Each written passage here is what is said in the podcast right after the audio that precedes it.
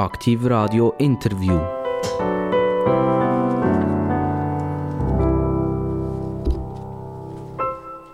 Aktiv Radio, das Radio mit den interessantesten Gästen. Aktiv Radio Interview in Aktiv Radio Gespräch, wie man auch immer sagen Und heute habe ich einen Gast hier, wo ich fast muss sagen, das Thema ist meine Leibspeise. Ich habe mich hier am Mikrofon ja so oft geärgert über Energie, Energiepreise, äh, Argumente, die erzählt sind worden rund um die Energie, sprich Strom, selbstverständlich auch um Gas beispielsweise. Ähm, dass wir Bürger uns ein bisschen veräppelt vorkommen in einer Situation, wo wir nicht können drehen können, nichts können ändern Und jetzt darf ich endlich jemanden begrüßen, der einen der ganz grossen Stromkonzerne repräsentiert. Und das ist die AXPO. Die AXPO gehört, wenn wir sagen, zu, zu den drei wichtigsten. Wir haben die BKW, wir haben die Alpic und wir haben Taxpo. Und Taxpo unterscheidet sich ein bisschen von den anderen, dass sie fast keine Endkunden bedienen, sondern eigentlich Business to Business machen. Das heißt, es geht irgend zu einem Regionalverteiler der Strom und der Regionalverteiler liefert nachher den Strom zu uns und zu ihnen heim. Ich begrüße ganz recht herzlich den Martin Koller. Er ist äh, der Strategieexperte von der Axpo. Also er sagt und hilft mit, woher die Firma läuft. Aber er wird uns sicher auch etwas zur jetzigen, heutigen Situation erzählen. Herzlich willkommen, Martin Koller. Grüezi miteinander. Martin, äh, du wohnst in Rapperswil-Jona. Ja, das ist richtig. Und äh, bist was orientiert? Also Rapperswil-Jona gehört zum Kanton St. Gallen, aber ist eigentlich Zürich näher. Was, was ist so deine Orientierung, deine persönliche Orientierung privat? Ja, ich habe sehr lange in Zürich gewohnt und sehr gerne in Zürich gewohnt. Das heißt, ähm, ich bin Zürich orientiert, weniger als St. Gallen orientiert. Hat damit die Geografie zu tun. Der Kanton St. Gallen ist ja ein Produkt von Napoleon und der Rapperswil ist der äußerste Zipfel, wo so richtig Zürich lampe. Das ist auch viel schneller in Zürich von Rapperswil als in St. Gallen. Das gibt ja so äh, Regionen, wo das typisch ist, wo man sagt, eigentlich müssen wir das einem anderen Kanton zuschlagen. Ähm, sieht Zürcher Rapperswil eigentlich fast als Zürcher ist und nicht als St. Gallen? Es wird tatsächlich sehr oft verwechselt. Ähm, ob man da deswegen einen Kantonswechsel muss ins Auge fassen, das würde ich jetzt eher sagen, ist nicht notwendig. Also es ist nicht notwendig. Es ist nicht so wie der Kanton Jura oder so, wo man ums Töten hat, einen Kantonswechsel machen Das ist richtig. Und vom Eishockey her, wie sieht das dort aus? Dort ist es ganz klar, das sind die SRA Lakers, wo ich Fan bin und das ist alles andere als Zürcher. Aber dein Akzent ist kein St. Galler, also du, du redest nicht so spitz oder so, oder? Das ist richtig. Wie gesagt, der Kanton St. Gallen ist ein Konstrukt und da gibt es zwei Bezirke, Bezirk See und Gaster, wo Rappi drin ist, wo man so redet, wie ich rede ähm, und sehr ähnlich wie Zürcher. Du bist heute äh, Member von der Geschäftsleitung bei der AXPO, du bist für die Strategie zuständig und da sagt man, okay, das ist klassisch, der macht irgendeine Matur und dann geht er an die Universität. Du hast das aber ein bisschen anders gemacht. Du hast nämlich das von der Pike aufgemacht. Kannst du uns ein bisschen erzählen, wie dein Ausbildungsweg ist gegangen? Ja, zunächst einmal möchte ich korrigieren, ich bin nicht Mitglied von der Geschäftsleitung von Axpo. Ähm, aber wie ist es gegangen mit meiner Berufswahl? Mein Vater hat jeweils gesagt, hey, lern etwas, dann kannst du etwas. Studierte haben wir genug, wir brauchen Gescheite. Und unter anderem das hat dazu geführt, dass ich mich entschieden habe, eine Lehre zu machen als Elektromonteur ähm, habe die Lehre dann fertig gemacht, habe jetzt geschafft auf dem Beruf, habe gemacht, was man macht in dem Alter. Ich bin ein bisschen gereist, habe mir überlegt, was könnte ich jetzt mit meinem Leben anstellen und habe gedacht, ja, ich mache Matur und schaue dann weiter, was so passiert. Ich habe während dieser Zeit unterrichtet an Schulen, habe ein eigenes Start-up gehabt, ähm, zu einer Zeit, wo man noch nicht über Startups geredet hat, sondern einfach über eine Geschäftsidee. Und habe dann nachher Wirtschaft studiert. Und in dem Wirtschaftsstudium hat dann, äh, ähm, gegen das Ende von dem Studium hat dann äh, die Finanzkrise angefangen. Und ich habe gemerkt, ich habe Volkswirtschaft studiert und verstehe nicht, was da passiert. Und habe mich dann darum entschieden, äh, eine Doktorarbeit zu schreiben, um ein bisschen länger Uni zu bleiben, um wirklich zu verstehen, wie das mit der Wirtschaft, was, was da genau passiert. Du hast gesagt, du bist nicht Mitglied von der Geschäftsleitung, aber du bist verantwortlich für die Strategie. Also du führst deine Ideen und deine Gedanken in die Geschäftsleitung von der AXPO ein. Und dann dir nachher sagen, ob das gut ist oder nicht gut ist. Das ist richtig. Also ich arbeite sehr eng mit dem, mit dem CEO, mit der Geschäftsleitung zusammen, auch mit dem Verwaltungsrat. Aber formell bin ich nicht Mitglied von der Geschäftsleitung. Aber du bist dabei manchmal bei den Geschäftsleitungssitzungen? Fragen sie dich ab und zu? Das ist richtig, ich bin dabei und sie fragen mich ab und zu. Ähm, und ich habe ab und zu eine Idee, was man könnte machen Du hast einen ganz schwierigen Titel. Du bist Head Group Strategy and Economics. Äh, wieso muss das eigentlich immer Englisch sein? Was könnte das auf Deutsch heißen? Ja gut, zunächst mal Axpo ist zwar schweizerisch gehalten, ist aber ein internationaler Konzern, was dazu führt, dass solche Bezeichnungen auf Englisch sind. Ähm, was bedeutet das? Ich habe drei Teams. Das eine ist Strategieteam, das andere ist ein Economics-Team, also ein Team, das schaut, wie sich die Energieökonomie entwickelt in den nächsten 10, 20, 50 Jahren. Ist es, ist es Preise? Sind das, das sind Preisentwicklungen, das sind Technologieentwicklungen, das sind auch Volatilitäten, das ist Bevölkerungsentwicklung, das ist Wirtschaftsentwicklung etc. Das ist eigentlich die ganze Entwicklung in einer Wirtschaft, die für uns relevant ist, die wir probieren abzubilden. Und das dritte Team, das ist auch sehr wichtig für eine Strategie von Unternehmung, das ist das Innovationsteam. Du sagst, ihr seid eine internationale Firma, gehören ihr aber äh, sehr urchigen Kantonen, beispielsweise im Kanton Zürich und äh, im Kanton Aargau. Das sind, glaube ich, die beiden grössten Aktionäre. Äh, die anderen sind ein bisschen kleiner, das ist der Glarus, Zug, Schaffhausen und so weiter, oder? Wo, wo, wo noch dabei ist. Aber man kann sagen, Zürich und Aargau, das sind die Main Members von einem Konzern. Und wenn man bei euch auf die Webseite drauf geht, dann hat man tatsächlich das Gefühl, von einem internationalen Unternehmen. Da werden wir nachher noch darauf kommen, wo, wo die Investitionen überall gemacht werden durch Axpo. Und doch komme ich gerade zu einer Kernfrage, die du mir jetzt darauf geleitet hast, über die Eigentümer und die Firmenstrategie. Stimmt das überhaupt noch überein? Soll ein Kanton Zürich und ein Kanton Aargau an einer Firma beteiligt sein, die immer wie mehr im Ausland aktiv ist? Das ist eine sehr berechtigte Frage, die man sich stellen kann. Als Eigentümer, in was möchte man sein Geld investiert haben? Jetzt muss man aber wissen, unsere Eigentümer haben das Interesse daran, dass wir für Versorgungssicherheit unter anderem uns einsetzen. Und das, wenn man das will machen, oder dann kann man nicht rein schweizerisch tätig sein, muss international tätig sein, um auch Energie in die Schweiz zu holen, um Energie aus der Schweiz im Ausland zu vermerken. Es gibt Märkte, die sich im Ausland entwickeln die in der Schweiz vielleicht irgendwann auch da sein werden. Das heißt, man muss dort, man muss dort sein und man muss sich entsprechend, also man muss, muss fit sein, damit man in der Schweiz entsprechend kann bieten was kann Also das ist jetzt eine sehr politische Antwort gewesen. Man muss, man sollte und äh, Eigentümerstrategie und so weiter und so fort. Aber jetzt wollen wir doch mal Hand aufs Herz. Ein Kanton Zürich, wenn ich mir die kantonale Verwaltung vorstelle, wenn ich die Regierungsräte sehe oder wenn ich die Stadt Zürich sehe und die Stadtverwaltung anschaue und nachher gehen wir dann darauf ein, wo überall auf der Welt ihr sind. Das ist doch irgendwie asynchron ein bisschen, oder? Das Gleiche gilt ja auch für die anderen, oder? Also BKW riesengroß, ebenfalls auch international tätig. Beispielsweise ist BKW mittlerweile der grösste Elektroplaner in Deutschland. Das muss man sich mal vorstellen. Also jedes Mal, wenn ich etwas ändere am Haus oder in einem Gebäude, brauche ich einen Elektroplaner. Und dort ist BKW das Nummer 1 in Deutschland, also für 80 Millionen Einwohner. Die Mehrheit der BKW ist beim Kanton Bern, die ist jetzt noch börsenkotiert zusätzlich. Man könnte sich theoretisch daran beteiligen, aber dort stellt sich auch genau die gleiche Frage. Ähm, Strom ist sicher etwas ganz, ganz Wichtiges für uns alle. Also morgen früh brauche ich den Strom, ich brauche, den ganzen Tag brauche ich Strom, ich brauche immer Strom und es ist wichtig, dass ich den auch habe. Jetzt ist ja der unglaublich teuer geworden. Und als Einzelne verwundert es mich, warum ist der teuer geworden. Es sind immer noch die gleichen Kraftwerke, mehr oder weniger am Schädern. Die Deutschen haben zwar ihre Atomkraftwerke abgestellt, ähm, aber eigentlich hat sich ja auf dieser Welt überhaupt nichts geändert. Es sind immer noch die gleichen Wasserkraftwerke, die laufen. Es sind immer noch die gleichen Flüsse, die Wasser tragen. Was ist passiert, dass ich als Bürger im Moment dermaßen geschröpft werde?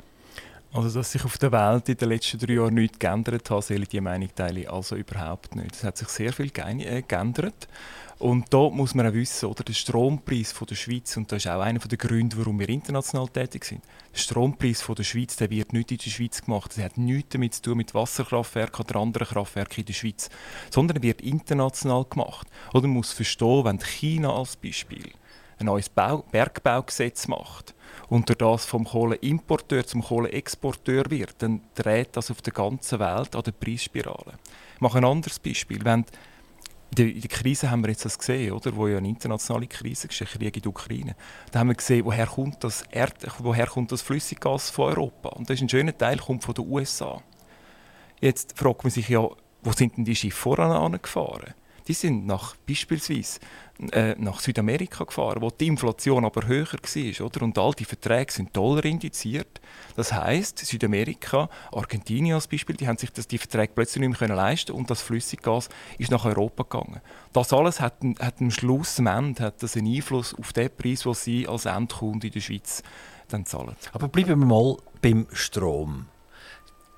Wenn ich der Kanton Zürich bin und der Kanton Aargau und ich bin beteiligt an der AXPO und ich habe Kernkraftwerke und ich habe Wasserkraftwerke und ich habe diverse andere Kraftwerke wie, wie Biokraftwerke beispielsweise, äh, da hat sich einfach nichts geändert. Es ist noch das gleiche Kernkraftwerk, das Ihnen gehört.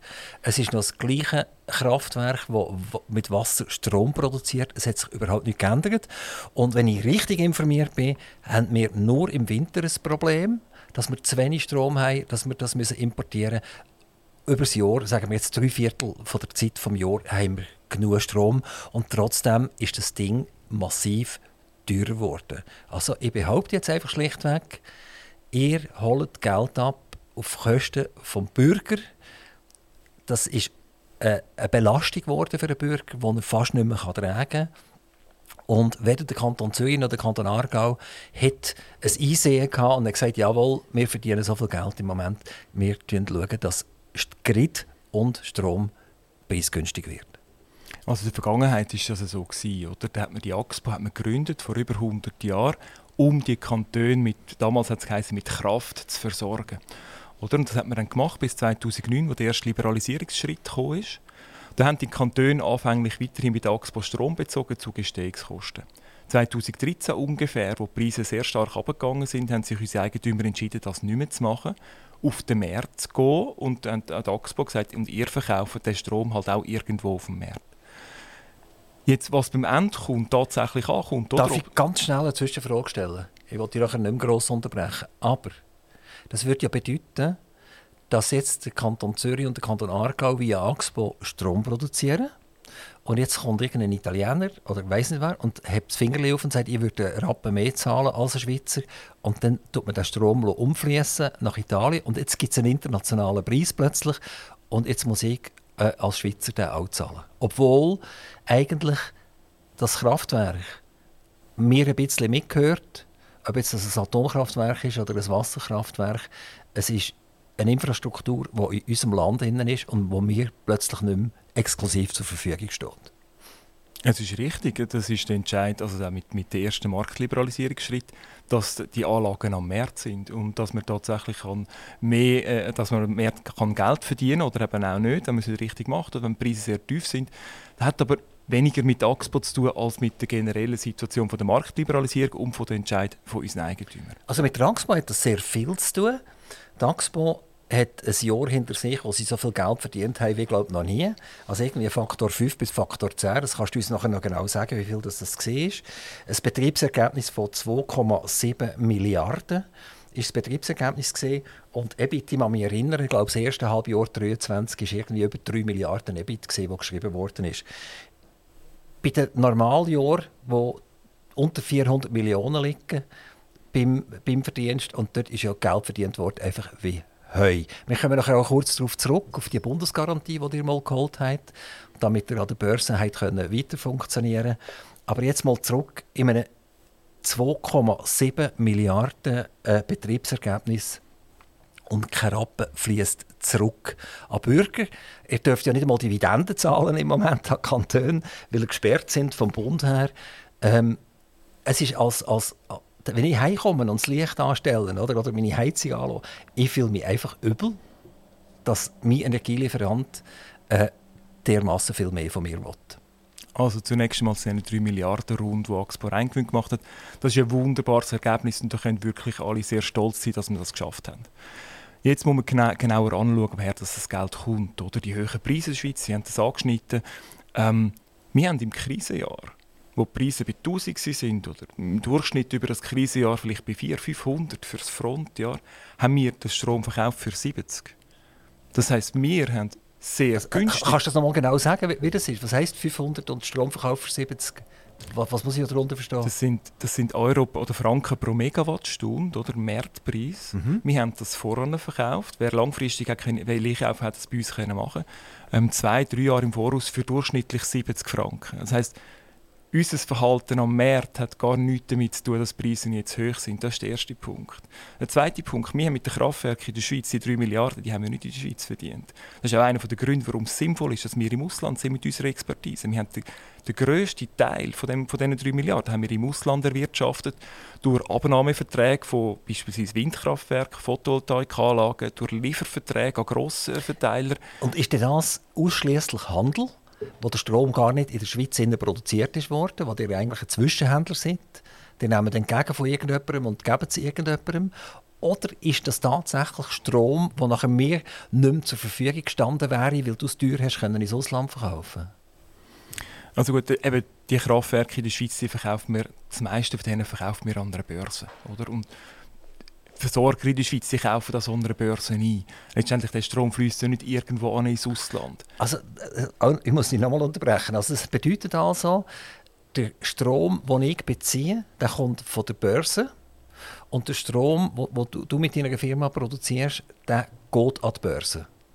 Also der Strom, den wir produzieren, der geht zum grossen Teil an die Börse und viele Versorger kaufen an der Börse ein. Jetzt aber muss man wissen, die Versorger, das, die haben zum Teil haben die eigene Kraftwerke. Oder? Und der Preis hängt bei, bei einem Versorger. Die Schweiz hat 600 Versorger, hat 600 Preise verschiedene. Zum Teil in einem Dorf gibt es zwei Versorger, zwei Preise. Ähm, oder? Und, und das hängt sehr stark davon ab, wie die Kundenstruktur ist von dem Versorger, ob er Kraftwerk hat oder nicht und wie langfristig er, er, wer einkauft oder was für eine Beschaffungsstrategie das Unternehmen führt. Da haben wir als Axpo haben wir weder, weder das Wissen darüber, wie die, wie die Werke das machen, noch haben wir einen Einfluss darauf, wie sie es machen. Aber ihr habt in der Schweiz gegen 100 Kraftwerke, grössere und kleine. Unter anderem äh, Atomkraftwerke, das ist Betznau, Leibstadt und ihr seid beteiligt auch am Kernkraftwerk Gösgen-Däniken. Ähm, jetzt als Bürger von der Schweiz muss ich doch eigentlich sagen, ich will den Strom, den ihr produziert in euren Kraftwerken, den will ich nicht, dass ihr an eine Börse gebt, sondern gebt den mir gerade direkt. Oder? Ich will den haben. Weil dann komme ich preisgünstig, wenn ich, wenn ich an über eine Börse muss kehren muss. Da sind so viele Leute, die mitverdienen. Oder ich bin im, im internationalen Umfeld plötzlich. Oder? Also wird, die wird, wird eine Kilowattstunde in Gösgen produziert, die haut es ab an die Börse. Und die Börse verkauft mir es wieder, aber nicht mehr im Prinzip der Strom, der in Gösgen produziert wurde, sondern einfach Strom. Und das hat einfach einen internationalen Preis. Das ist doch, ist doch einfach unglaublich, oder? Ja, die Schweizer also- Bevölkerung hat investiert in die, in die Anlagen hinein. Äh, das Zeug gehört alles den Kantonen mehr oder weniger, also eigentlich uns Bürger. Und trotzdem wird die belastet und mu- muss wieder über die Börse meinen Strom kaufen. Also sind Sie unser Gast. Wir tun sehr gerne langfristig an, Unternehmen verkaufen, nicht über Börse, das machen wir übrigens auch. Also bei uns kann man 10 Jahre in Zukunft oder 15 Jahre in Zukunft kann man bei uns Strom kaufen. Also jeder Lieferant, der jetzt einen hohen Preis hat, der hätte vor 10, 15 Jahren bei uns Strom kaufen Absolut kein Problem. Nicht so viel machen das. Die meisten tun viel kurzfristiger beschaffen. Da kann ich nichts dazu sagen. Das ist die Strategie von diesen Versorgungsunternehmen. Nur mal etwas, wenn wir es aber an der Börse verkaufen, oder? Das ist dann irgendwann äh, kurz vor Lieferung, muss man das verkaufen an der Börse. Dann verdienen wir ja Geld. Und das Geld ist dem Bürger nicht entzogen. Wir sind ja 100% staatlich oder kantonal gehalten. Das heisst, das fließt früher oder später in Form von Dividenden oder in Form von einem höheren Wert von dieser Axpo fließt es an die Bevölkerung Es ist eben nicht genau das Gleiche. Ich tue das stark differenzieren. Oder? Eins ist, äh, ich rede von einer Staatsquote. Oder? Überall, wo ich muss Pfötchen herheben und vom Kanton oder vom Bund abhängig bin, oder vielleicht sogar von der Gemeinde, bin ich Bittsteller. Und wenn, wenn die Gelder, die, die massiven Gelder von den, von den Energielieferanten an Kantone äh, gehen, dann können die das in ihr Budget integrieren. Oder? Dann ist das eine Dividende oder eine Sonderdividende, die, die läuft. Das heißt, es geht zuerst mal zum Regierungsrat oder zum Kantonsrat oder, oder wo auch immer und der sagt nachher, wie das Geld verwendet wird und ich bin Bittsteller. Vorher bin ich aber zur Kasse gebeten worden, nämlich indem ich einfach eine Rechnung bekomme und dort steht, pro Kilowattstunde wird jetzt so und so viel Rappen einfach fällig. Dann dann kann ich es nicht umkehren und sagen, ja, ich mir so noch ein bisschen überlegen, wenn ich es ein- einsetzen oder so, sondern der wird einfach kassiert.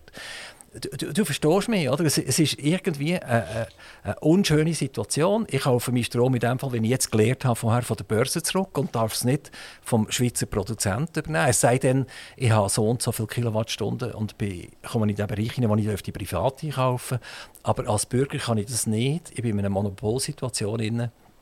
Also für mich ist das nichts als verkappte, verdeckte Steuern von den Kantonen. Gut, das sind gerade ein paar Aussagen, die nur das Konter. Das eine ist äh, der Regierungsrat, der irgendetwas macht. Also da hätte ich ja gerne Einfluss darauf, habe ich nicht. Ähm, das andere ist, was du ansprichst, ist die, ist die fehlende Marktliberalisierung in der Schweiz. Und das ist tatsächlich so. Also die Axpo ist ja, ist ja am freien Markt.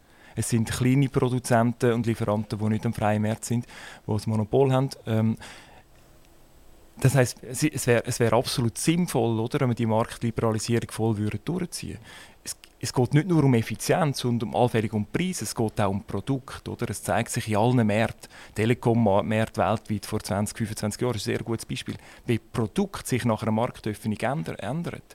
Oder? Vielleicht, es gibt vielleicht Leute, die ja jetzt im Strom sagen, es muss einfach billig sein. Jemand anderes sagt, nein, es muss es bitte schön ganz grün sein. Wieder jemand dritt sagt, ah, ich habe Flexibilität, ich brauche eigentlich gar nicht immer so eine gute Versorgung. Oder? Und, und mit der Marktöffnung würden so Produkte entstehen und, und Zufriedenheit der Kunden, so gehe ich zumindest davon aus, wäre höher. Also, Daxpo Geschäftsleitung, wo du jetzt halt nicht dazu gehörst, aber du bist ja auch für die Strategie verantwortlich, ähm, ist für eine Marktliberalisierung. Und dann ist noch meine Frage für eine vollständige Marktliberalisierung. Also nicht, dass man wieder sagt, du musst so und so viele Kilowattstunden pro Jahr abnehmen und dann gehörst du in den liberalisierten Markt, sondern auch einer, der eine Dreizimmerwohnung hat, dürfte auch voll liberalisiert sein. Das ist richtig, oder? Und man tut immer so, wie wenn das ein grosses Ding wäre, wenn wir auf Europa schauen. Das ist seit 2004 oder 2006 in den meisten Ländern sind die Märkte vollständig liberalisiert. Im Großen und Ganzen funktioniert das problem- und reibungslos. Aber in der Schweiz nicht. In der Schweiz sind wir monopolisiert, was das anbelangt. Also für einen Kleinabnehmer, für einen Normalabnehmer. Und es sind ja jetzt Diskussionen im Gang über das Stromabkommen mit Europa. Und dort gehört ja unter anderem dazu, äh, dass die Liberalisierung eine Bedingung ist für Europa, dass man sagt, nur dann machen wir ein Stromabkommen für euch. Und jetzt kommen die Schweizer, alle die Monopolfritzen, und sagen, jawohl, das, das machen wir selbstverständlich, wir liberalisieren, aber wir möchten halt die Privathaushaltung und die Kleinen trotzdem nicht liberalisieren. Und das ist ja nicht so schlimm, liebes Europa. Und Europa sagt, nein, dort durchliberalisieren und dann machen wir mit euch ein Stromabkommen. Also die Schweiz hat eine Position, die sie politisch einnimmt, aktuell, die wieder gegen mich als Bürger ist, als Strombezüger ist, indem sogar wenn das Stromabkommen in dieser Art und Weise würde zustande kommen, hätte ich gleich wieder nicht die Chance, äh, von dieser Liberalisierung zu profitieren.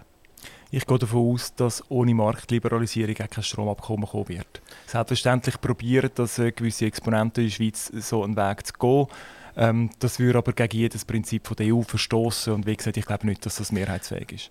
Aber wenn, wenn, du sagst, es gibt ein paar Leute, die dagegen sind, wer ist dagegen? Also der Kanton Zürich ist am China nicht dagegen, weil wenn der dagegen wäre, würde der Axpo den Marsch bloßen. Äh, der Axpo ist am China auch nicht dagegen. Äh, wer, wer, ist denn das, wo das jetzt wieder aufkommt, dass bei einem Stromabkommen ähm, die, die, die Kleinbürger wieder nicht mitliberalisiert wird. Wer ist denn das? Ja gut, das sind ganz viele verschiedene Kreise. Oder? Wenn man sich die ganz politisch Linke anschaut, die generell marktkritisch eingestellt ist, die sich, der Markt funktioniert nicht, funktioniert insbesondere im Strom nicht, etc. Da gibt es diese Argumente. Dann haben wir halt 600, 600 Stromversorgungsunternehmen, die alle würden liberalisiert werden Die alle haben eine Geschäftsleitung, die alle haben einen Verwaltungsrat, die sind in den Gemeinden gut organisiert, die stehen auf, wenn es eine Gemeinsversammlung gibt und tun, äh, wahrscheinlich, nicht alle, aber viele von denen eher gegen das votieren. Und das führt dann dazu, dass so eine Marktöffnung in der Schweiz halt eher einen schwierigen Stand hat. Du bist ja voll in der Strategie von der AXPO und damit sicher auch mit den Diskussionen konfrontiert, was passiert jetzt mit Europa. Hast du da persönliche Gespräche, die du kannst führen irgendwie mit einem, mit einem Strategiekollegen in Deutschland oder in Frankreich ähm, oder sogar auf EU-Ebene, an Brüssel allenfalls sogar? Ähm, was passiert da bei diesen Gesprächen? Ist Taxpo oder sprich, bist du persönlich irgendwie involviert? Also bei politischen Gesprächen in Brüssel bin ich nicht involviert. Ähm, da haben wir Leute, die das machen oder es ist eine Geschäftsleitung, je nachdem. Ähm, aber selbstverständlich tausche ich mich aus mit, mit Kollegen im In- und Ausland und äh, äh, wir überlegen uns, was, was ist denn, was wäre die Position von der AXPO mit dem Stromabkommen, aber auch, was auch wichtig ist, weil das äh, sehr auf der Kippe steht, was ist denn die Position von der AXPO oder nicht nur von der AXPO, sondern von der Schweiz. Was ist die Position von der Schweiz, falls wir das Stromabkommen nicht schaffen? Was ist der Plan B von der Schweiz? Bis wann müsste so ein Stromabkommen eigentlich da sein, damit wir relativ glimpflich davon kommen? Ja gut, die, die Crystal Ball habe ich nicht, aber es ist so, dass die Regulierung in Europa ähm, so ist, dass es für die Schweiz enger werden könnte ab 2025. Da gibt's, es gibt verschiedene Regulierungen, eine, die ab 2025 vorsieht, dass Grenzen am, am, am äh, am die Aussengrenze vom Binnenmarkt Europa, dass die anders behandelt wird wie Grenzen innerhalb von Europa und die Schweiz ist halt eine Aussengrenze. Das könnte dazu führen, im Endeffekt, dass die Importkapazitäten in Richtung Schweiz abnehmen werden. Und da wir, Sie haben es vorher gesagt, oder? da wir jeden Winter ähm, abhängig sind von Import, kann das die Schweiz im Extremfall sehr, äh, sehr deutlich treffen. Die Deutschen haben ja ihre Atomkraftwerke abgestellt und produzieren, glaube ich, in den Wintermonaten bis 40 Prozent der Strombedürfnis mit Kohle. Also etwas Schlimmste, was man überhaupt machen kann. Das heißt, die Grünen haben komplett und total verloren. Die haben sich durchgesetzt, dass die Kernkraftwerke ab gestellt werden, haben sich auf den Rücken geklopft, haben sich gefreut, haben ein Tänzchen gemacht, ein Freudentänzchen ums Lagerfeuer herum und merken heute, dass sie vermutlich so viel CO2 ausstoßen, wie sie noch gar noch nie ausgestoßen haben, weil die Kohle muss reaktiviert werden.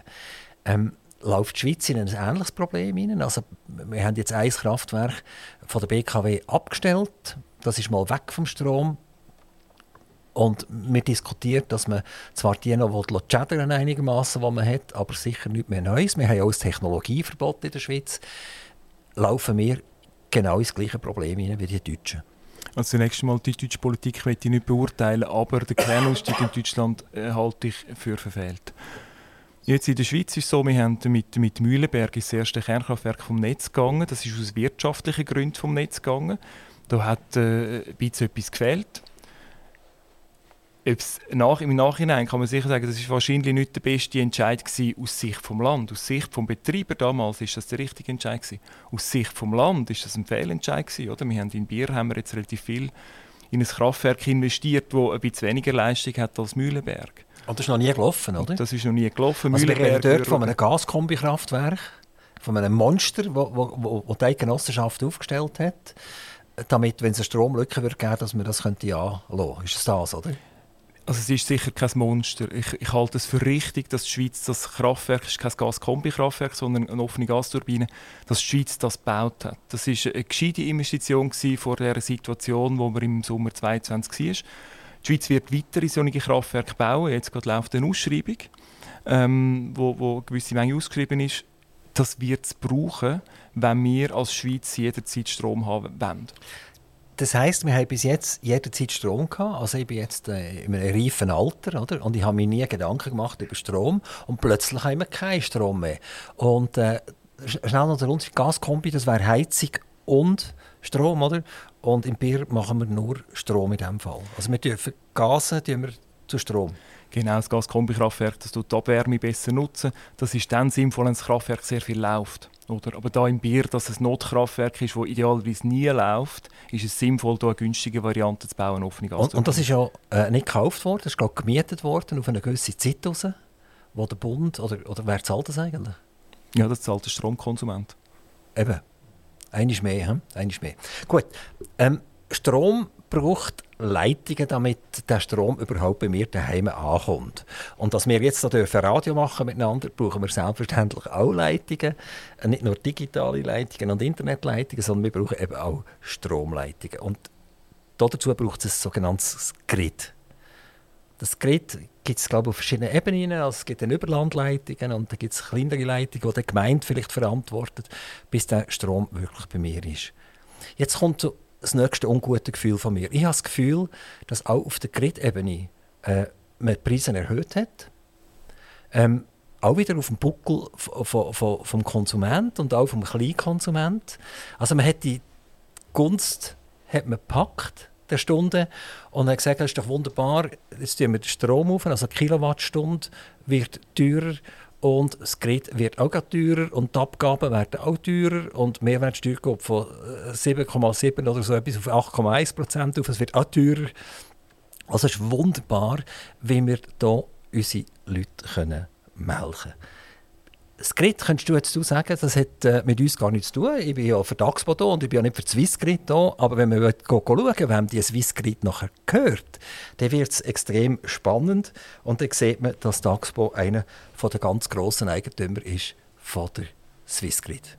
Also, ihr braucht eigentlich mein Portemonnaie doppelt. Einerseits auf der Kilowattstunde und einerseits auf den Kabel. Gut, das war jetzt gerade so einiges falsch, gewesen, aber lass mich das erklären. okay, es ist, es, ist, es ist, tatsächlich so, dass Axpo nicht nur indirekt Netzbesitz über Swissgrid, sondern selber Netz hat, und zwar auf jeder Netzebene. Ähm, es ist aber falsch, dass der, der Preis von dieser Netz aufgegangen wäre.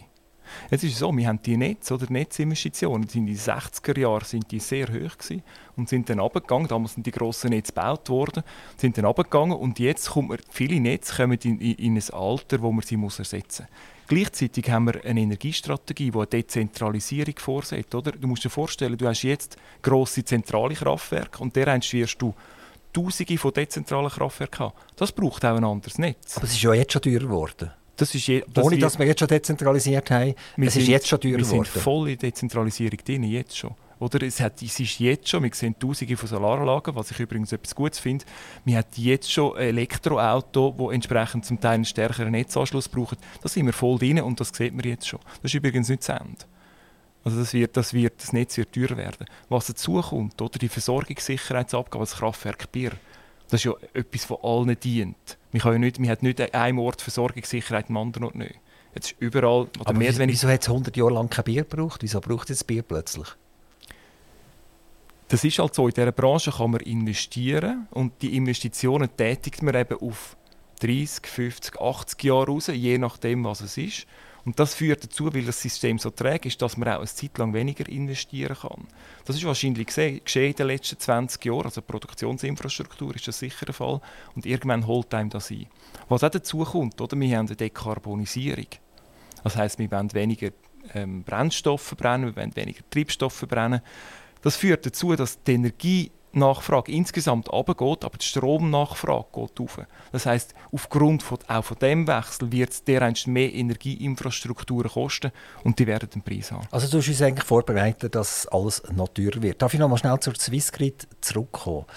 Die Swissgrid ist für mich wie diese Bahnschiene von der SBB. Ähm, das gehört ja auch zu einer Liberalisierung dazu. Diese Bahnschienen gehören zum Beispiel am Bund oder der Kanton oder wem auch immer, das bin ich voll einverstanden.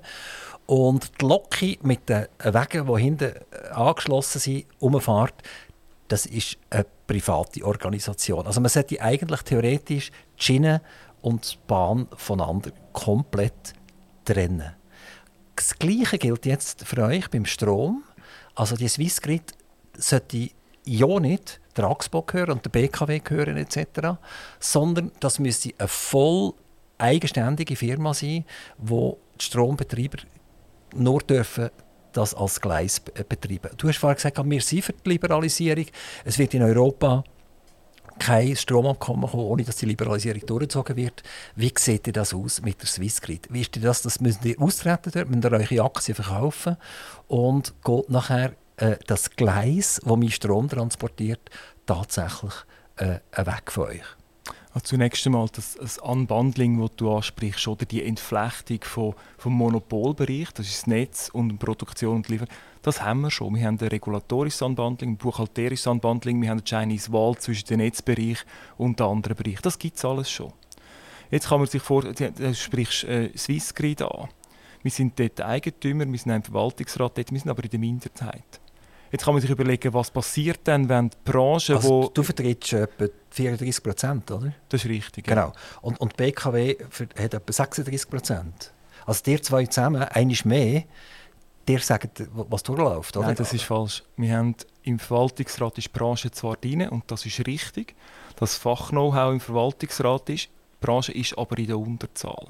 Oder es gibt vier Branchenvertreter und es gibt zwei Kantonsvertreter und drei komplett unabhängige Vertreter. Das heißt, das Problem, das du beschreibst, das gibt es gar nicht, das ist jetzt schon gelöst. Aber der Konsumentenschutz ist nicht dabei im Verwaltungsrat. Ja, wie gesagt, sind das wäre noch cool, oder? wenn, wenn, wir, wenn wir Bürger auch noch einen Vertreter hätten dort, wo, wo, wo schaut, dass Aber auch das, wenn ich unterbrechen darf, auch das ist sichergestellt. Das Schweizer System ist nicht so schlecht, wie du es beschreibst. Oder? Weil die, die, die Swissgrid als Beispiel, das ganze Netz, das ist ja komplett reguliert, das ist das Monopol. Und da gibt es die ELCOM, die die Tarife prüft. Jedes Jahr. Und ähm, da kann man nicht einfach irgendwie Tarife erhöhen, wie man will. Den Konsumentenschützer gibt es schon in Form von Delcom. Ich weiss einfach, dass mehr Kilowattstunden mit Steuern und Abgaben weit unter 20 Rappen gekostet hat. Und ich weiß, dass mittlerweile das Gleiche vielleicht drei Jahre später über 30 Rappen kostet genau das Gleiche. Das heißt, es ist eine Verteuerung für einen Endkonsument und ohne dass der über den Swissgrid stürmen oder mit der ASX oder BKW stürmen oder mit der Gemeinde oder der Mehrwertsteuerbehörde, er zahlt schlichtweg einfach 35 Prozent mehr als noch vor drei Jahren. Also wie gesagt, das mag mit deinem Versorger zu tun haben. Über die ganze Schweiz stimmt das höchstwahrscheinlich nicht. Was ist denn aber der Schnitt über die Schweiz? Ich weiß es nicht auswendig. Aber Wie viel zahlst du mehr jetzt in Rapperswil-Jona? Ich habe das Glück, dass ich meinen Strompreis nicht kenne weil es mich nicht so interessiert. Was ich weiß, ist, wie viele Kilowattstunden ich verbrauche. Oder? Und, äh, Wieso interessiert dich der Strompreis nicht? Haben ihr so sackgute Solar in diesem Fall bei der Axpo? Nein, Sever Rapiona macht einen super guten Job, das ist der Grund. Ähm, was mich interessiert als, äh, als, als energieökonomisch, wie viele Kilowattstunden ich verbrauche, oder? Wie, wie effizient die Geräte ich habe.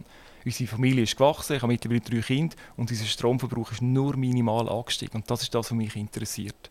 Ob das am Schluss jetzt 5% mehr kostet oder weniger, ist es, ja, ich verstehe, dass es Leute gibt, die das mehr interessiert.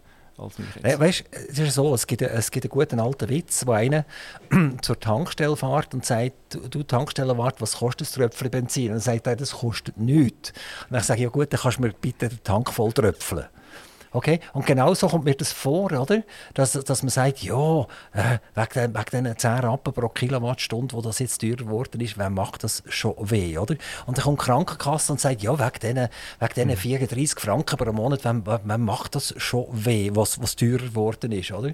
Und dann kommt... Äh, irgendeine andere Behörde, Passbehörde, wenn ich einen Pass mache und sage, der Pass kostet jetzt nicht mehr so viel, sondern mehr, wer macht das schon weh, weißt? Also und zuletzt haben wir Tausende aber Tausende von Leuten, die Ende Monat nicht wissen, beispielsweise sie ihre Krankenkasse sollen zahlen oder? Ja, und das ist tatsächlich ein Problem. Oder? Das will ich Ihnen klar reden, das ist ein Problem, das man muss lösen muss. Möglicherweise nicht über den Strompreis, weil oder? das System, ich habe es vorher probiert zu sagen, das ist ein System, das sehr träge ist. Wir haben in den 60er Jahren, 50er, 60er, 70er Jahren, wo die grossen Wasserkraftwerke gebaut worden sind, wo die Überlandleitungen gebaut worden sind, wo auch Kernkraftwerke gebaut worden sind, hat die Schweiz im Schnitt bis zu 5% vom BIP haben sie ausgegeben für die Energieinfrastruktur. In den letzten 30 Jahren war das ein halbes bis 1 Prozent. Das heisst, wir haben in den letzten, lass bitte ausreden, in den letzten 30 Jahren haben wir auf Kosten von uns, also von unsere Großeltern, haben Investitionen tätig, wo wir immer davon haben können leben. Die Investitionen sind zum Teil sind die schon abgezahlt, die Kraftwerke, oder? Das ist sehr günstig gewesen. Wir sind jetzt in einer anderen Zeit. Wir sind in einem Wandel drin. Das Stromsystem das, will, das wird sich verändern aufgrund von der Dezentralisierung, aufgrund von der Dekarbonisierung. Und das wird einen Preis haben. Dann reden wir doch gerade mal über die Dezentralisierung. Ganz spannendes Thema. Ich werde jetzt ein, ein, steiles, ein steiles Thema bringen. Und zwar hört auf mit der Dezentralisierung. Einfach aufhören damit. Jeder soll bei sich Solarzellen drauf tun, jeder soll bei sich äh, Batterien rein tun und er soll gefälligst den Strom selber verbrauchen. Es gibt ein Verbot, soll es geben, zum Strom ins Netz einspeisen, weil auf uns lauern 100 Milliarden, die das Grid kosten im Ausbau in den nächsten Jahren, oder? Das ist die absolut dümmste Idee, die ich glaube, je gehört habe. Das heißt, man zockt in der Schweizer Bevölkerung die 100 Milliarden. Wirst du sagen, es ist jetzt halt so, wir können nicht mehr äh, profitieren von unseren Großeltern, die das wunderschöne Netz aufbauen, sondern jetzt sind wir dran. Oder? Und das heißt, die 100 Milliarden, die werden gezahlt. Und wenn wir nicht würden dezentralisieren dann könnten wir wunderbar mit unserem Netz weiterfahren und jeder hat seine Photovoltaikzellen und speist einfach nicht ein. Und das wäre wahrscheinlich für alle um Faktoren billiger. Oder wir haben nicht nur die Photovoltaik, wir haben auch einen höheren Verbrauch aufgrund von Elektromobilität. Wenn Und man muss sich vorstellen, man hat beispielsweise in einer Gemeinde hat eine Straße, das ist eine Ringleitung und der Ringleitung die ist ausgebaut für einen normalen Verbrauch und da kommt das Elektromobil und es passiert nichts. Dann kommt das zweite, es passiert nichts und dann irgendwann, vielleicht beim fünften Elektromobil, muss man die ganze Ringleitung oder ein Trafo an dieser Ringleitung muss man umbauen. Oder? Und, und darum kann man nicht einfach sagen, es ist Photovoltaik ist ein Problem, sondern es ist ganze, das ganze System, das sich verändert.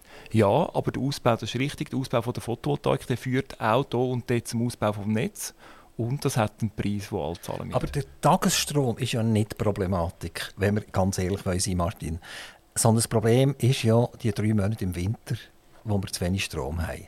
Wenn ich doch eine wunderschöne Photovoltaikanlage habe und ich habe eine wunderschöne Batterie und ich komme mit meinem Elektromobil zu oben am 6 Uhr heim, dann ist die Batterie gefüllt oder? und dann kann ich den Batteriestrom in mein Elektromobil über tun und am Morgen früh fahre ich wieder glücklich weiter mit meinem Elektromobil. Alles wunderbar. Ich habe sogar einen ganz kleinen Renault, äh, äh, einen Twingo, der äh, hat nur 22 Kilowattstunden, also sehr weit komme ich nicht damit, aber den kann ich an der normalen 230 Volt Steckdose einstecken. Und am Morgen früh ist er wunderbar wieder geladen und ist wieder für etwa 150 bis 240 Kilometer parat. Innerhalb von wenigen Stunden. Also kein Theater, das sucht nicht viel mehr, ich meine 22 Kilowattstunden, das gerechnet jetzt über so viele Stunden, äh, das macht ja vielleicht noch 3-4 Kilowattstunden pro Stunde aus, effektiv, wo ich raussuckle. Also da muss an dem Gerät überhaupt nichts geändert werden, sondern, also ich komme noch einmal so weit, dass ich sage, Photovoltaik wunderbar, oder? Batterien, jeder soll eine Batterie rein tun und jeder soll schauen, dass er möglichst viel von dem Strom selber brauchen kann. Und dann braucht das Gerät nur noch tatsächlich, um zu kompensieren wenn seine eigene Energie halt nicht mehr da ist. Das ein bisschen überspitzt formuliert ist ja jetzt schon so. Die meisten, die Photovoltaikanlage bauen, die bauen sich eine kleine Batterie ein oder haben ein Elektroauto, wo halt eine mobile Batterie auch meistens dort steht. Das, das passiert jetzt schon. Wo wir uns aber Gedanken machen müssen, ist über die Finanzierung des Netzes. Also wie, wie viel zahlt dann jeder für den Netzanschluss? Wenn wir das Netz nicht ausbauen, wenn wir das Netz so lassen, wie es ist, einigermaßen. Also wir das aufrechterhalten, selbstverständlich. Aber es soll nicht jeder, jeder seine 7 Kilowattstunden auch noch einspeisen können, oder? Ja gut, wir haben auch einen Netzausbau aufgrund des Bevölkerungswachstums. Also das, das, das gibt verschiedene Komponenten, die dazu führen, dass wir eine andere Infrastruktur brauchen. Aber wo wir uns wirklich Gedanken machen müssen, ist der Netztarif, den man zahlt. Jetzt ist es so, dass man einen, Leistungstarif hat, also wie einen Grundtarif eigentlich, und einen, einen, einen Arbeitstarif. Den, Arbeitstarif zahlt man im Netz nur, wenn man Strom darüber bezieht.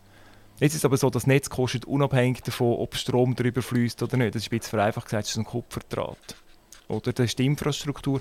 Und das wird man sicher müssen anpassen, dass der einst ein, ein, ein Fixtarif wird müssen gezahlt werden für das Netz, unabhängig davon, wie viel, das man, äh, wie viel das man über das Netz bezieht. Und das wird ja bedeuten, dass der Haushalt massiv mehr geschröpft wird. Das wird Nein. nämlich bedeuten, dass ich tue jetzt wieder eine Stellvorlage behaupten. Ich sage Folgendes: Der Bund wird die Mineralölsteuer nicht mehr einkassieren können. Da reden wir von Milliarden die zum Teil nicht einmal zweckgebunden sind. Und das wird irgendwann wiederholen. Und dann geht es auf die Energie holen. Das sind Elektromobile, weil man sagt, die fahren ja auf der Straße umeinander. Aber dummerweise brauchen sie Strom und dann müssen sie halt den Strom auch noch beziehen, anstatt Benzin. Also geht man dort dahinter. Und das Pendel wird so sein, dass wir viel zu viel Stromwerte haben. Also jetzt spinnen alle zusammen, oder? Äh, bauen aus wie, wie, wie blöd, oder? Ähm, Windkraftwerke in, in, Deutschland, wo man nicht weiß, wie man den Strom in Süden oben runterbringt. Ähm, und das wird eigentlich bedeuten, dass der Strom wieder billiger wird werden. Das ist jetzt eine Behauptung von mir. Und weil, weil Taxpo und, und das Swissgrid und der Bund und die Kantone einfach hungrig sind nach viel, viel Geld, wird es einfach so sein, dass man sagt, äh, der Strom ist gratis, äh, wir verlangen dir jetzt einfach 500 Franken pro Monat für einen Stromanschluss.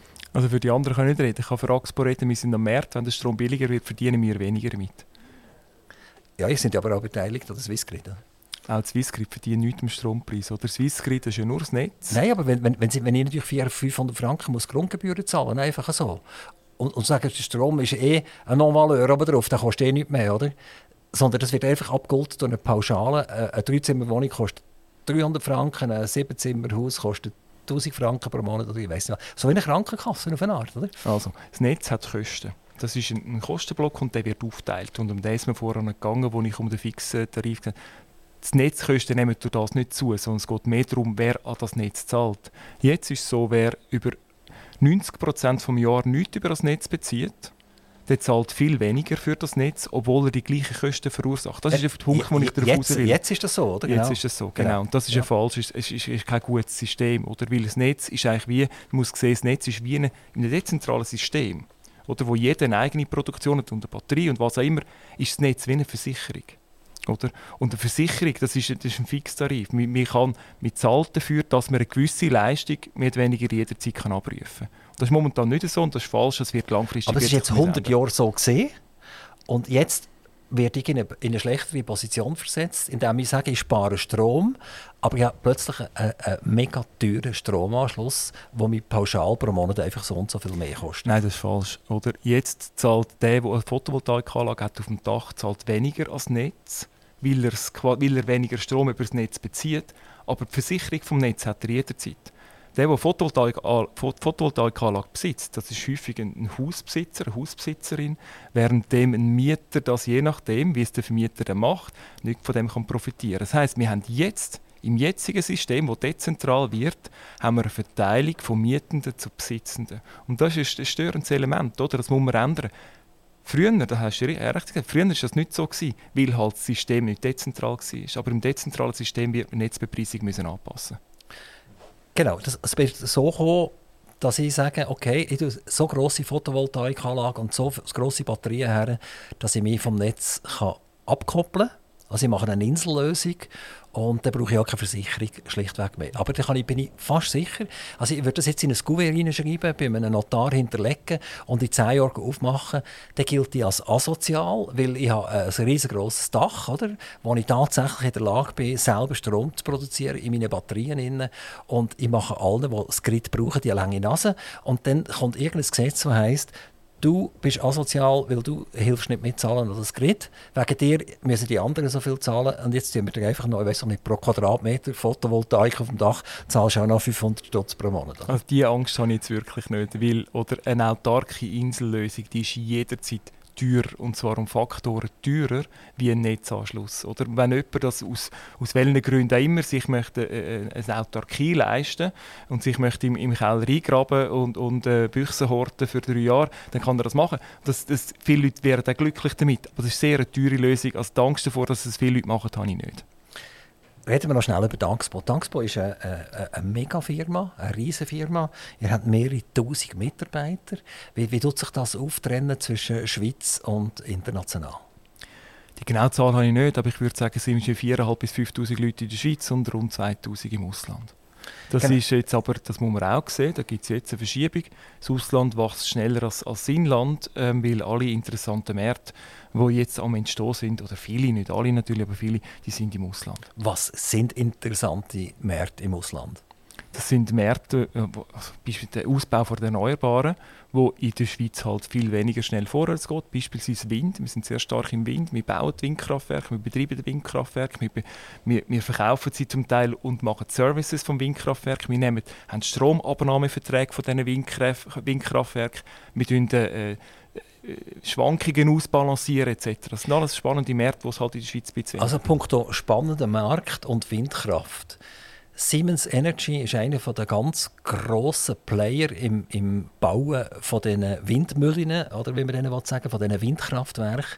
Und die sind vor ein paar Wochen oder vielleicht Monaten an den deutschen Staat gelangt und haben gesagt, ich möchte gerne 15 Milliarden von dir, Staat. Wenn du mir das nicht lieferst, machen wir die Bude zu. Oder?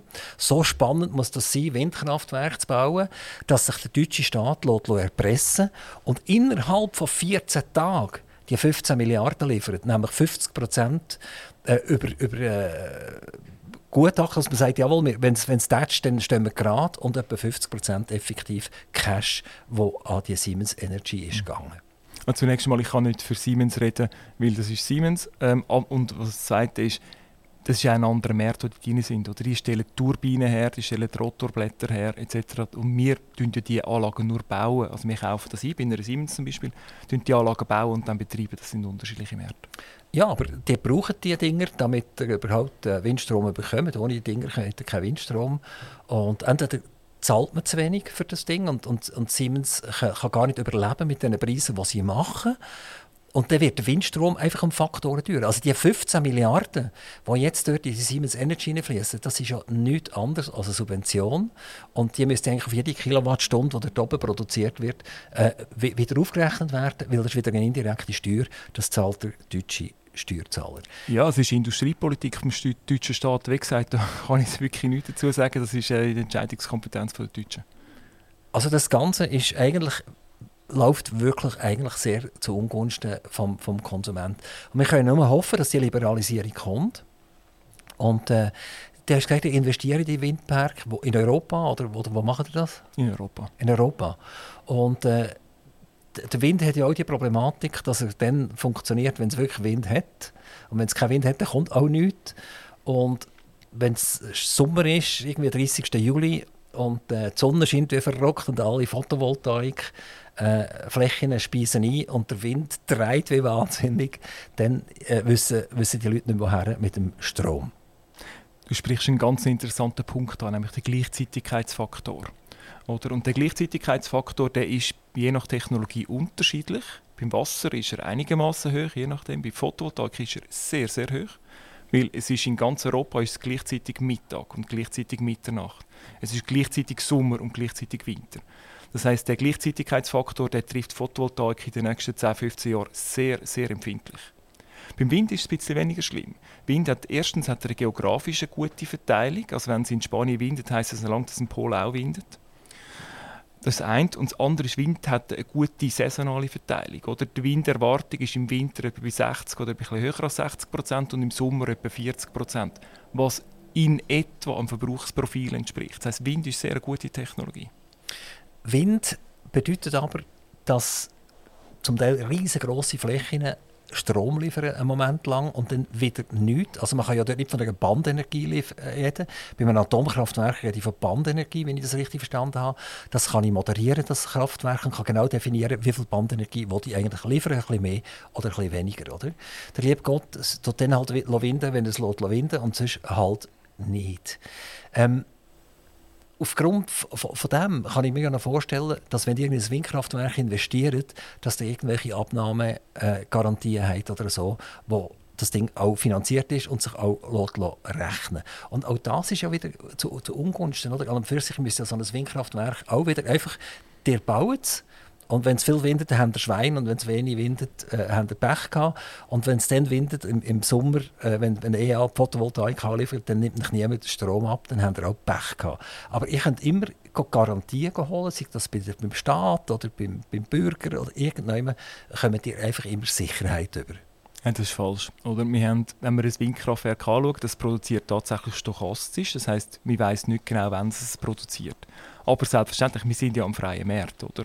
Und da haben wir ein System, wo wir mit dem umgehen können, mit dem Risikomanagement, wo mit der Volatilität umgehen können. Wir haben, weil wir wissen, dass die Volatilität da ist, haben wir Abnahmeverträge in verschiedenen Ländern. Auch hier ist die geografische Diversifizierung sehr, richtig, sehr wichtig, oder? weil es windet nicht überall gleichzeitig. Ähm, und, und, darum ist das nicht so problematisch. Aber wie gesagt, selbstverständlich, so Kraftwerke haben Risiken, haben ökonomische Risiken und für das muss man mit denen können umgehen und da, da hilft es, wenn man, ähm, man weiss, was man macht. Hand aufs Herz, würde man nicht gescheiter überall Atomkraftwerke herstellen? Die Chinesen bauen Atomkraftwerke, im Osten werden Atomkraftwerke bauen, die Russen bauen Atomkraftwerke, äh, die Franzosen bauen sogar Atomkraftwerke und wir sind einfach blöd genug und machen das nicht äh, sondern wir diskutieren über Technologien und Stromverschiebungen und Mittag und Zoben und Nacht und Problem und Batterie und dezentral und so weiter. Und äh, es passt schon nicht allen Atomkraftwerken, wenn Sie das hören, das ist mir schon klar. Oder? Wir haben auch das mhm. Technologieverbot in der Schweiz im Moment. Aber Hand aufs Herz, wenn du jetzt einfach nicht bei der AXPO wärst, wenn du jetzt einfach ein freier Bürger wärst und nicht ich bin ein freier Bürger, würdest du sagen, Jungs und Mädels, let's go, Atomkraftwerk. Und dann wird Gerät relativ preisgünstig, weil es ist alles zentralisiert, es ist nicht dezentralisiert. Und wir haben eine Top-Bandenergie und mittlerweile glauben auch alle, dass man den Güssel einigermaßen super kann für, äh, äh versorgen kann. Wir reden jetzt über, über ein, ein gescheites System, das Versorgungssicherheit äh, herstellt, das grün ist und das einigermaßen bezahlbar ist.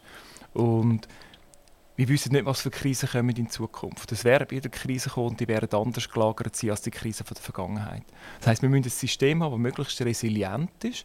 Und da bin ich bei dir, da ist es sinnvoll, wenn man möglichst verschiedene Technologien in diesem Portfolio hat, damit das Portfolio nicht angreifbar ist. Und ich bin der Ansicht, dass in ein gutes Portfolio, in ein, in ein, in ein grünes Portfolio oder in ein CO2-neutrales Portfolio auch Kernenergie reinpasst. Jetzt, oder Kernenergie auch reingehört. Jetzt ist natürlich so, ich bin ein freier Bürger, zum Glück, habe ich vorhin gesagt, und ich bin auch demokratisch genug, um zu wissen, dass es nicht eine Martin Koller Entscheidung ist. Es ist auch keine AXPO-Entscheidung, sondern eine gesellschaftliche Entscheidung. Oder? Und die Gesellschaft die hat die Entscheidung gefällt, 2017. 58 Prozent haben hier gesagt, wir wollen die Energiestrategie machen. Ähm, das ist zu akzeptieren. Oder? Jetzt ist es natürlich so, die Gesellschaft, äh, es ist ein Gesetz, oder? und das Gesetz kann man anpassen. Und wenn die Gesellschaft zum Schluss kommen sollte, dass wir das Gesetz wieder anlangen und das anders machen sollte, dann, äh, ja, dann würden wir sicher überlegen, wie wir mit dem umgehen. Es kommt immer das Argument, äh, das Technologieverbot können wir locker wegnehmen, weil es investiert eh niemand mehr in die Atomkraft rein. Und dann sage ich, ja, aber dann nehmen wir doch jetzt das Technologieverbot tatsächlich weg. Dann sehen wir dann, ob jemand investiert. Es ist richtig, oder? Wenn man das Gesetz jetzt anpasst, würde genau nichts passieren. Es ist allerdings, auch das ist keine Kernenergiefrage. Das ist in jeder Technologie so. Oder ohne staatliche Rahmenbedingungen, Unterstützung im einen oder Risikoabnehmen im anderen, je nach Technologie, wird gar nichts gebaut. Oder? Wenn, wir, wenn wir die alle Kosten einrechnen, dann sieht man, sind die bestehenden Kraftwerke, die mehr oder weniger abgeschrieben sind, die sind rentabel und Neues wird mehr oder weniger nichts gebaut. Das ist nicht nur in der Kernenergie so, sondern auch Photovoltaik oder Wind oder Wasser. Wo stehen wir in zehn Jahren? Ganz kurz noch haben alle Photovoltaik auf dem Dach und alle einspeisen? Oder hat man wieder aufgehört mit dem? Wo, wo sind wir in zehn Jahren?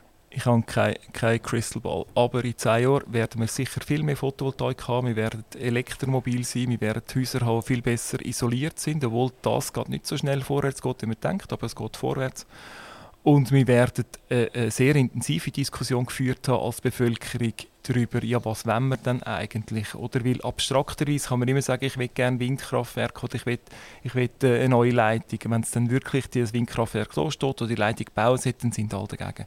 Oder? Und diese Diskrepanz als Bevölkerung, die werden müssen führen und ich bin sicher, in zehn Jahren werden wir die Diskussion geführt haben und uns entsprechend entschieden haben. Eine ganz allerletzte Frage. Nachher sind wir dann leider am Ende. Ich hätte noch gerne weiter gekiffelt ein bisschen mit dir. Ähm, Problematik, die wir haben, Windkraft in der Schweiz. 2050 sagen wir 8% ist Windkraft, das kann man vermutlich vergessen. Wahrscheinlich gibt es ein paar verlorene Windturbinen, die umeinander stehen in der Schweiz, weil alle anderen werden nicht akzeptiert. Die grossflächigen äh, Solarpanels werden auch nicht akzeptiert, also das Gebirge wird sich wehren dagegen. Ähm, durch die hohen Strompreise kommen die Berggemeinden Lust über die Kraftwerke zu übernehmen, gehen raus, der Axbau fliegt dort raus. Ähm, Gibt es irgendeine riesige Megakatastrophe? Sie haben nicht sicher, ob ich die Frage richtig verstanden Gibt es eine Katastrophe gesellschaftlich oder ja, mit Axpo? Oder? Ja, aber gesellschaftlich an und für sich, oder? Indem, indem man jetzt ganz schöne Planspiele hat, aber die gehen alle zusammen nicht auf. Ich glaube, das wird sich nicht 2050 entscheiden, sondern viel früher. Oder? Weil Demokratie die ist, in der Schweiz ist zwar nicht sehr schnell, sie ist aber langfristig sehr gut. Man diskutiert sehr lange etwas um, man nimmt vielleicht mal falsche Abzweigung, aber insgesamt bin ich zuversichtlich, dass wir 2050 an einem guten Punkt sind. Das heißt aber, dass wir das jetzt machen müssen. Oder wie 2050 ist morgen oder übermorgen. Wir müssen relativ schnell jetzt all die Diskussionen führen und entsprechend die Investitionen in die richtigen äh, Technologien setzen. Bei mir am Mikrofon ist gesehen der Dr. Martin Haller. Herzlichen Dank, dass du vorbeigekommen bist bei uns bei Aktivradio. Es wäre toll, wir könnten vielleicht später, äh, wenn wieder etwas passiert ist in der Schweiz, nochmal über die Energiepolitik miteinander berichten. Herzlichen Dank. Sehr gerne. Aktivradio Interview.